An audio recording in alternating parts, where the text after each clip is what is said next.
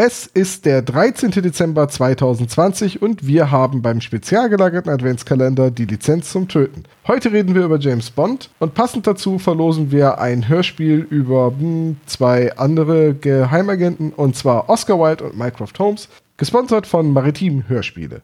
Wenn ihr das Hörspiel gewinnen wollt, müsst ihr nur einen Kommentar mit einer gültigen E-Mail-Adresse auf unserer Webseite hinterlassen. Den Gewinner geben wir morgen bekannt und im Falle des Gewinns melden wir uns wegen der Anschrift per E-Mail. Der Rechtsweg ist ausgeschlossen und jetzt viel Spaß.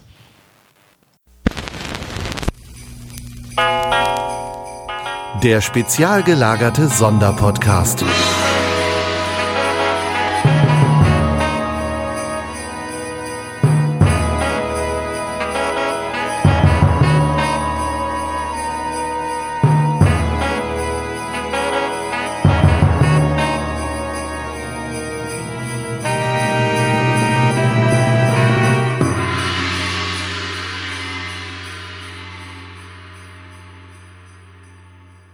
Dramatische Musik, herzlich willkommen beim spezial gelagerten Adventskalender. Mein Name ist Olaf und ich stelle ihn vor mit Stangl. Sebastian Stangl. Herzlich willkommen. Hi. Hallo Olaf. Hab ich, peng Peng. Hab ich Peng Peng. Jetzt musst du aber auch noch beschreiben, was passiert. Er zog seine Beretta ich, und ach nee. Ja, ich lauf so, ich lauf so und komme an so einem an so einem, sieht aus wie ein Kameraobjektiv, aber wir wissen alle, dass es eine Pistole ist, von innen. Mal im Faktencheck, Vorbei. welche Waffe trägt James Bond? Ähm, Walter PPK. Sehr gut. Ich habe also einen echten Experten eingeladen zum Thema. Äh, ja, danke, danke. James. Zum Thema Waffen, ja. Aber zum Thema Waffeln bin ich Experte. Mit Sahne oder ohne. Das ist, Ja, ja äh, Sebo, ich habe dich eingeladen, ähm, weil ich äh, mit dir über eine Hörspielreihe sprechen möchte, die du gar nicht kanntest, ne?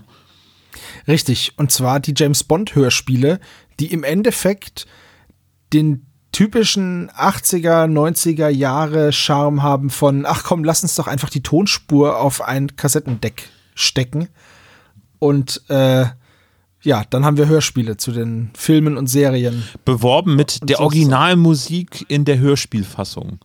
Wo ich denke. Ja, im Endeffekt hätten sie einfach schreiben können, die Originaltonspur in der Originaltonspur. Wir konnten es halt nicht rausschneiden, deswegen ist sie drinne geblieben. Genau. Ganz genau.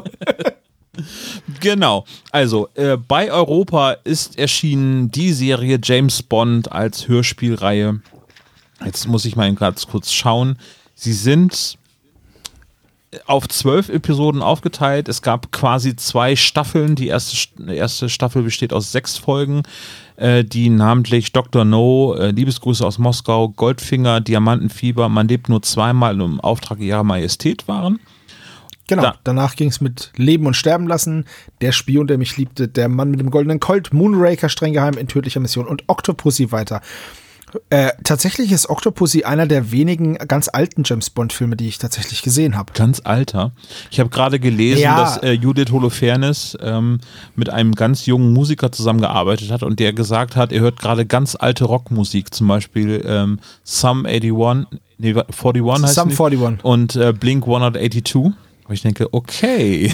Alter Schwede, das ist aber auch echt traurig dann. Ja. Also das ist auch kein Rock, aber gut. Also Octopussy kommt aus den 80er Jahren, dementsprechend würde ich den jetzt nicht mehr als neu bezeichnen äh, oder als al sehr, sehr alt bezeichnen. 1983 ja, gut, kam er, glaube ich, ins Kino. Genau, ein Jahr, ein Jahr älter als ich und es, es war schon der 13. James Bond, aber trotzdem war es halt einer der ersten, die ich gesehen habe dann tatsächlich. Ja. Äh, und ich kann mich noch erinnern, dass es da so ein wenn mich nicht alles täuscht, gab es da nicht so ein Sägejojo von oben in so einem, in so einem äh, Haus am See lag James Bond mal wieder mit der 517. Frau im Bett und dann kommt von oben so ein Jojo, aber das ist ein Sägeblatt und zersägt das Bett.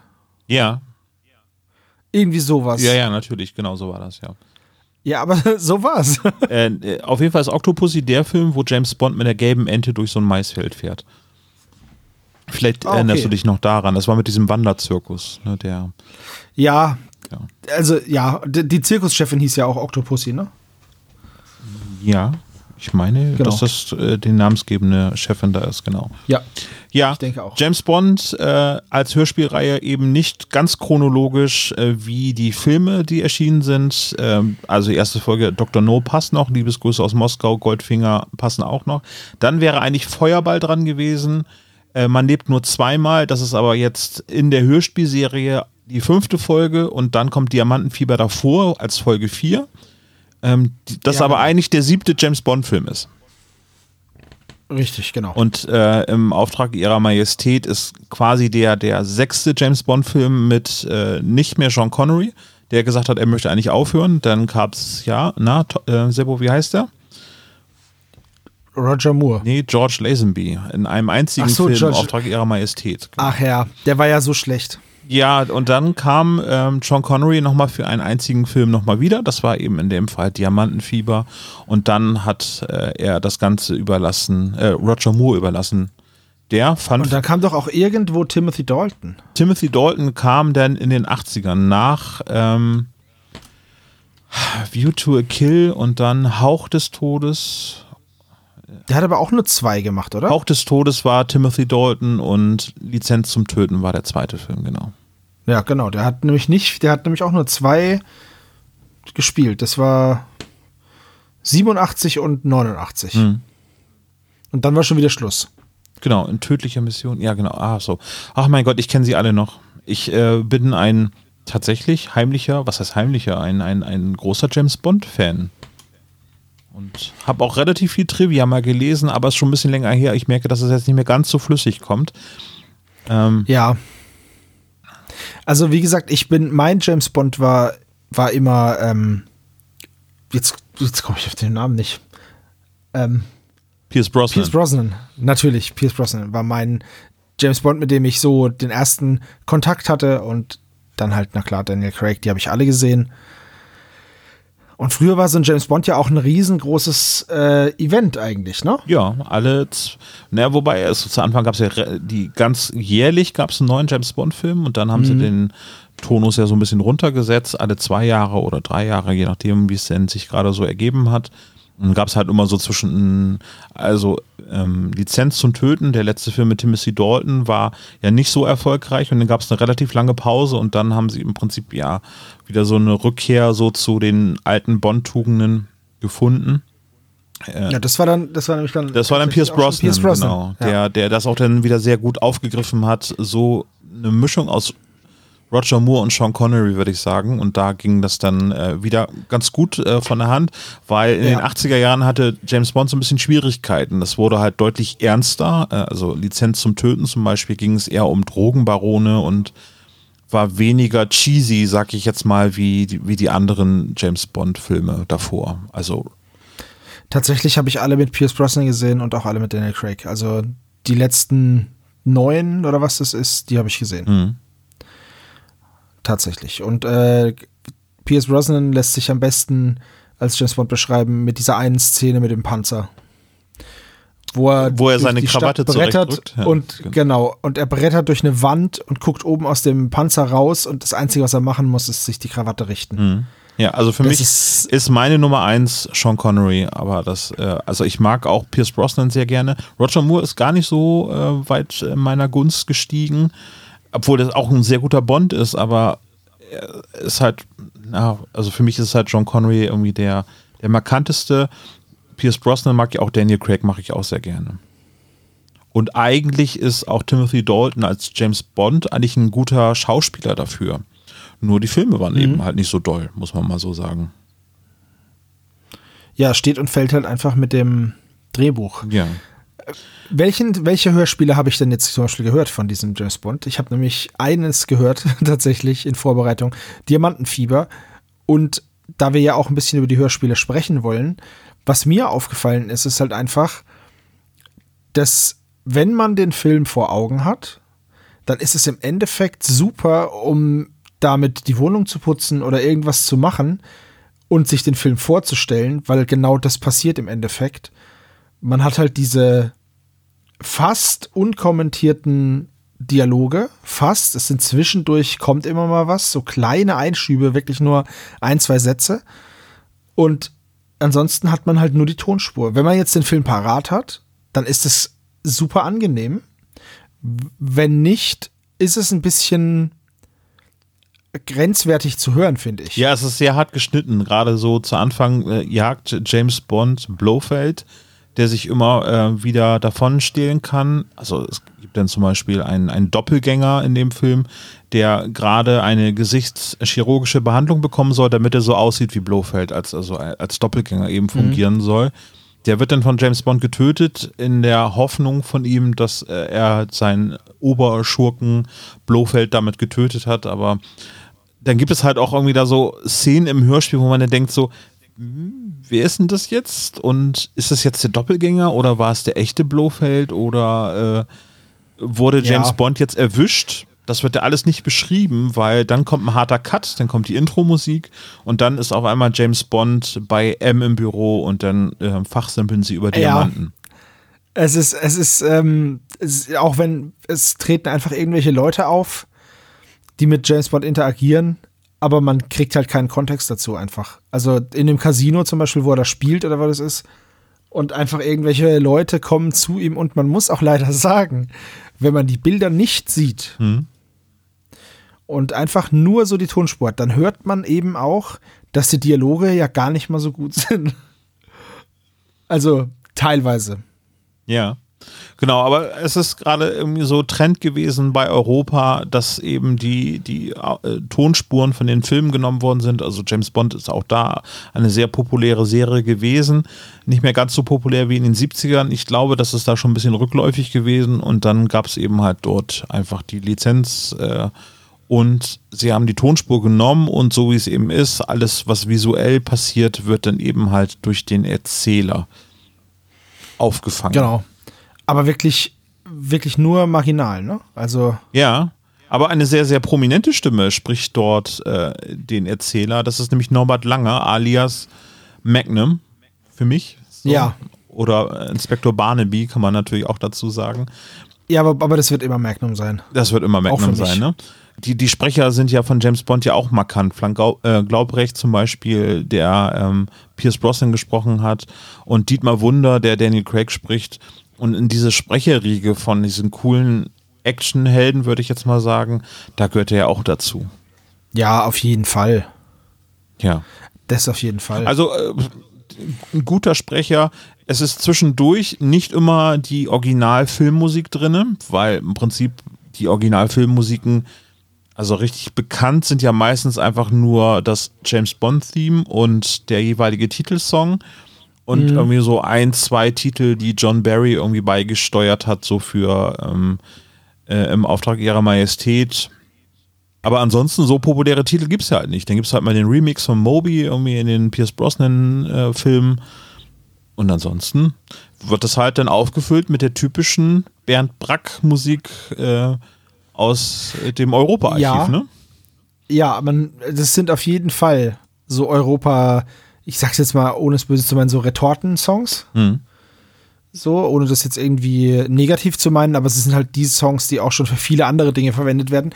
Und wenn man das jetzt weiß, natürlich drei Fragezeichen und so, das kam ja alles auch in mein Leben erst viel später. Und ähm, trotzdem, dadurch, dass ich das als erstes gehört habe, sind das natürlich jetzt alles schon belegte Songs sozusagen. Und äh, dann ist es immer komisch und reißt mich so ein bisschen raus beim Hören. Ja, ja, das ist richtig, wo man denkt so, warum ist jetzt James Bond auf einmal ja, ja. in Rocky Beach angekommen? Huch, Beziehungsweise in der Millionenstadt, weil es eigentlich mehr Titel, die man von TKKG kennt, ne? Ja, ja. tatsächlich richtig, ja. Ja, also als Hörspiel nur eine bedingte Empfehlung. Ähm, für Fans der James Bond-Filme sind diese Hörspiele meiner Meinung nach total gut geeignet, um das nochmal aufzufrischen. Es ist halt die Handlung eingedampft auf Stunde und ein bisschen. Genau, das ist nämlich auch sowas, ähm, was ich mir da gedacht habe. So ein James Bond-Film, der dauert ja gerne mal zwei Stunden. Und das Hörspiel ist aber jetzt nur eine Stunde lang. Ja, aber Gut, eben so halt die ganzen visuellen Geschichten, kein, wo ja, einfach genau, nur halt keine Action passiert. So Genau. Das hat man halt alles nicht. Meistens ist es ja so, irgendwie ein U-Boot bringt sich in Stellung und feuert Atomraketen ab und da, da, passiert ja nicht so viel. Da wird ja nicht so, so viel gesprochen. So ne? Kleinigkeiten. Also ist schon verdichtet. Also, was auf jeden Fall unheimlich Spaß macht, ist diese Hörspiele zu hören und nochmal so die Catchphrases in der deutschen Übersetzung zu hören, irgendwie so, ne? Ich erwarte von Ihnen, dass Sie sterben, Mr. Bond, zum Beispiel aus Goldfinger, Ja, ne? genau. Ja. Von Gerd Fröbe. Ge- Gerd Fröbe, ja. Geiermeier aus Der kleine Vampir. Richtig cool, ja. Also, ich sag mal so, es hat auf jeden Fall Spaß gemacht, das zu hören. Wenn man den Film vor Augen hat, finde ich es eine coole Alternative, wenn man sich mal wieder einen James Bond zur Gemüte führen möchte, aber keine Zeit hat oder unterwegs ist, also spazieren geht oder irgendwie sowas mit dem Hund draußen ist, dann ist es eigentlich echt ganz cool, weil du im Kopf dann diesen ganzen Film vor dir hast. Und das finde ich ist ein großes Plus für diese eigentlich ja total billig gerippten Tonspuren. Hm, ja, richtig. Bei, bei der Folge jetzt explizit, die wir gehört haben, nämlich Diamantenfieber, fehlt leider der Titelsong von Shirley Bassey gesungen, Diamonds Are Forever, den ich sehr, sehr mag. Also ich mag alle Shirley Bassey Songs, die auch Goldfinger zum Beispiel gesungen hat oder Moonraker. Finde ich ganz, ganz ja, Goldfinger großartig. ist auch richtig, richtig Fehlt gut. ja. leider in dieser, in den anderen Hörspielen ist meistens der Titelsong noch mit dabei, haben dadurch auch eine etwas längere Laufzeit. Es kann aber sein, weil wir das jetzt auf YouTube gehört haben, ähm, dass das Hm. da irgendwie dem Schnitt zum Opfer gefallen ist. Das mag sein wegen Copyright oder so, Ja. weil ja Songs irgendwie leichter rausgefiltert werden können oder so. Ja, das könnte sein. Äh, und die Kassette habe ich da, aber ich war zu faul, um sie zu rippen. Und ich habe auch aktuell kein Abspielgerät für Kassetten, außer eben halt das Gerät zum Rippen der, der Kassette. Ja, ich habe ich hab immer Angst, dass mit meinen äh, meine Kassetten gefressen werden. Ja. Deswegen ah, mache ich das nicht und gucke immer, ob ich es irgendwo digital bekomme. Und die Kassetten sind so zum Sammeln eigentlich. Sind äh, auch jetzt gefragte Sammlerstücke, muss man auch mal dazu sagen. Die James Bond Ja, ne? ja. Ich habe mal geschaut. Gibt zwar Angebote, aber ja, geht so. Aber eine komplette Sammlung kostet dann auch schon so 200 Euro. Ja, richtig.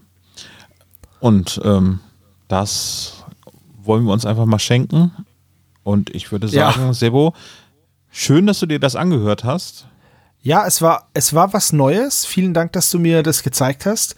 Und ich glaube auch, dass ich mir die noch öfter anhören werde. Tatsächlich, weil sie einfach so, wie ich es gerade gesagt habe, man geht dann so ein bisschen.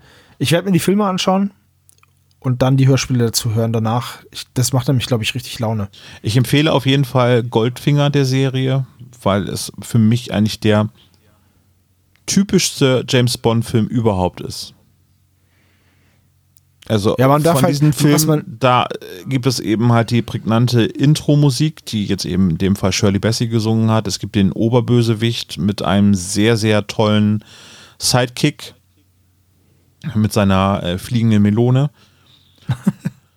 Und ähm, es ist eben halt larger than life in dem Fall und das finde ich wird von allen nachfolgenden James Bond Filmen eigentlich mehr kopiert. Dr. No war auch schon so, klar. Ähm, mit äh, Goldfinger, aber mit Pussy Galore, die dort auftritt. Und Gerd Fröbe als Superbösewicht mit seinem Sidekick und eine Atombombe, die Fort Knox, ähm, oh jetzt Ja. spoilere ich, ähm, Äh, das, ist, das ist okay, der Film ist uralt. außer, außer Gefecht setzen sollte, eben mit dem Fake-Gas und dem Angriff des Militärs und so weiter, ist halt so, so ikonisch Es für diese ganze Serie, dass Ja. man eigentlich diesen Film als ersten James Bond-Film empfehlen sollte. Auch wenn es andere ist- erste Filme gibt. Es ist alles so drüber einfach. Ja. Ich habe den tatsächlich noch mal im Kino gesehen. Ich habe Echt? bei einer langen Kinonacht eine James Bond äh, Nacht äh, mitgemacht, wo es noch eine restaurierte Fassung von Goldfinger hier in Bremen im Kino Ach, gab. cool. Das ist ja cool. Also ich finde, die, die kann man sich schon noch anschauen, die ganzen James Bond-Filme. Der Umgang mit Frauen ist immer so ein bisschen.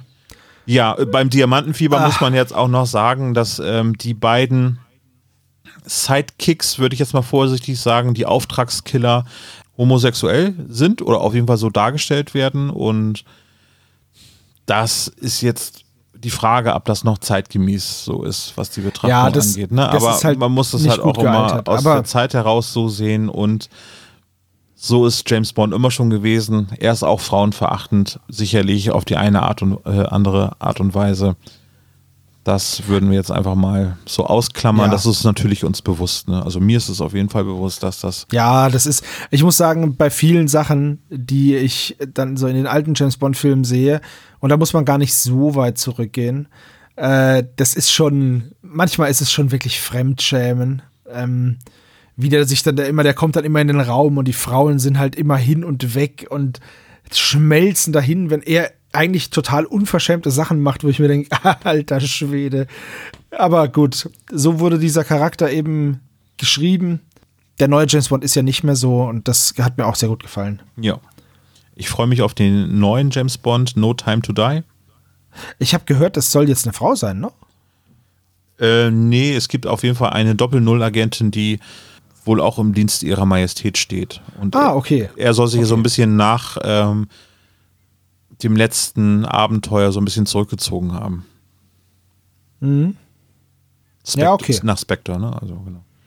Ja, Sebastian, äh, es ist vorweihnachtliche Zeit, wir haben Adventszeit. Ja. Wie möchtest du dein Glühwein? Äh, vor allem, äh, vor allem viel. Ach so, ich dachte geschüttelt oder gerührt, aber Achso.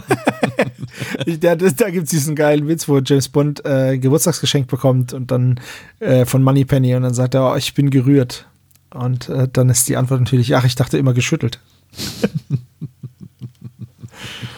Na gut. Das war sehr schön. Ich äh, habe jetzt unheimlich Bock, einen James Bond-Film zu gucken. Das war das Ja, Kalendertürchen zu den James Bond-Hörspielen, in dem Fall Diamantenfieber. Hört es als Fans von den drei, äh, von den drei Fragezeichen von James Bond äh, auf jeden Fall an. Wir sind raus für heute. Bis morgen. Tschüss.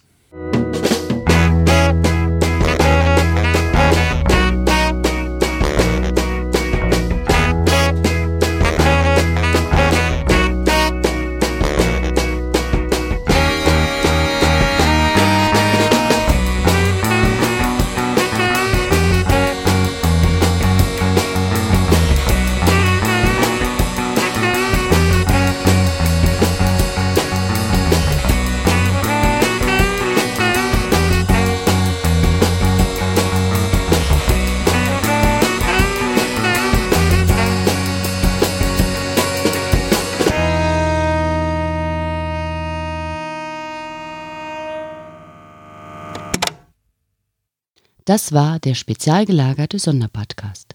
Ihr könnt die Jungs unterstützen über patreon.com slash spezialgelagert oder über paypal.me slash spezialgelagert. Der SSP bedankt sich recht herzlich bei Dr. Orgel für das tolle Intro und der Station Voice Heinz Kreinbaum. Der SSP ist ein Hobbyprojekt und steht in keinem Zusammenhang mit Kosmos oder Europa. Ihr findet den SSP auf Facebook, Twitter und Instagram, jeweils unter Spezial gelagert sowie auf YouTube. Außerdem könnt ihr die Jungs auf dem SSP Discord-Server antreffen.